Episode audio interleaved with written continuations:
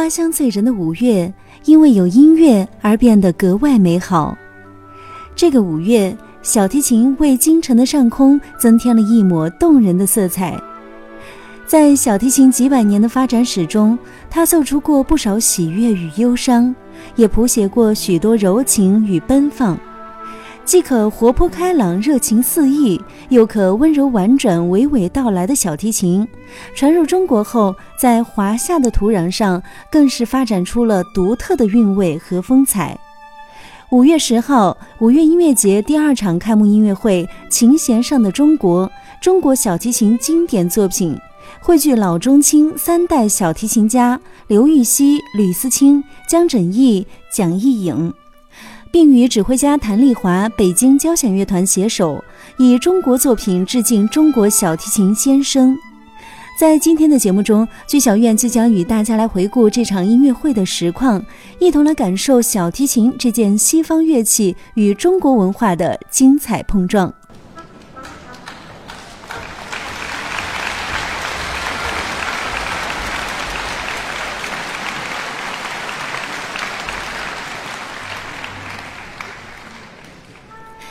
乐会的下半场，吕思清带来了最受观众喜爱的小提琴协奏曲《阳光照耀在塔什库尔干》和《梁山伯与祝英台》。下面就让我们共同来欣赏由吕思清演奏的《阳光照耀着塔什库尔干》。这首小提琴独奏曲是著名作曲家陈刚根据图尔逊卡迪尔所作歌曲《美丽的塔什库尔干》和刘富荣改编的笛子独奏曲改编。完成于一九七六年，其中应用了新疆塔什克族的音乐素材，并吸收了中国民间器乐曲的演奏手法，构成了这首乐曲的特殊风格。